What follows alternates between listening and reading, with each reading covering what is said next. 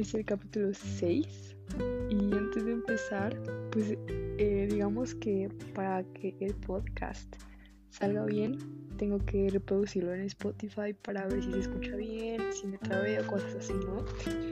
En fin, me di cuenta que en cada capítulo que pasa se me escucha la voz más jodida y no es personal. Em, bueno, creo que ya voy a empezar. Eh, a ver la intro. Hola, ¿cómo estás?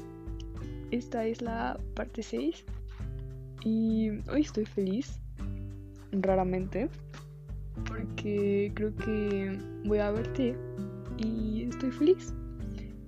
Anyways, siempre quiero aportarte cosas buenas mientras me escuchas decirte cosas bobas o no tan bobas.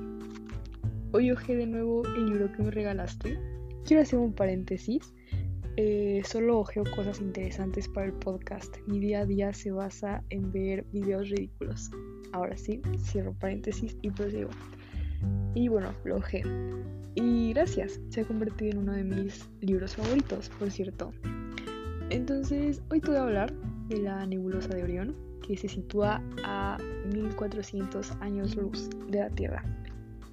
Y es una de las más brillantes que existen, tanto así que puede observarse a simple vista en el cielo nocturno. En esta nebulosa nacen estrellas jóvenes, como podría ser el Sol, o viejas, como las supernovas, que se cree formaron el sistema solar. Pero quién sabe. En fin, ¿a qué va todo esto? A que me di cuenta que mi crecimiento real como persona se dio contigo. No soy tan fan de Orión como lo soy de Elix. Elix también es una nebulosa y coloquialmente se llama Ojo de Dios.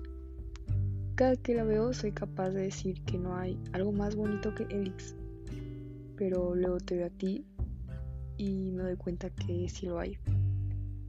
Volviendo al tema, me hará pensar que fuiste y sigue siendo esa nebulosa que provocó en mi renacer como un astro, contigo. Y espero tú también tengas tu nebulosa o la encuentres pronto. Después de casi cuatro años de terapia, me di cuenta que los renacimientos, entre comillas, porque nadie renace, no solo vienen junto con personas, sino también con sensaciones, batallas y muchas veces con un dolor subjetivo. Digamos que yo ya estaba renaciendo desde nuestro día uno, solo que no quise darme cuenta porque me escudaba en mi papel independiente y empoderada, que más bien era miedo, era miedo a tu partida porque en ese entonces, muy en el fondo, sabía que las palabras cursis que a ti te decía no eran relleno. Y contigo realmente me permití expresar el gran amor que desde entonces ya te tenía. Y bueno, creo que es todo. Voy a terminar el podcast ya porque pasé salió a mal y tengo muchas ganas de toser. Ah, en fin, creo que arruiné el romanticismo. Eh, hasta luego. Hasta el siguiente capítulo. Y ya. Te amo mucho. Y seguramente no se ven las fechas, pero me disculpo por no ser una persona interesante en las llamadas y en las conversaciones no es personal, solamente no estoy en un buen momento emocional, no me justifica. Y bueno, eso es todo.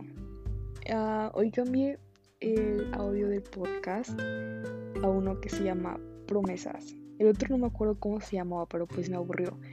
Y ya. No sé, siento que era bonito mencionarlo. A lo mejor en otro capítulo lo menciono y lo desgloso más, pero pues ya es todo. Adiós y te amo.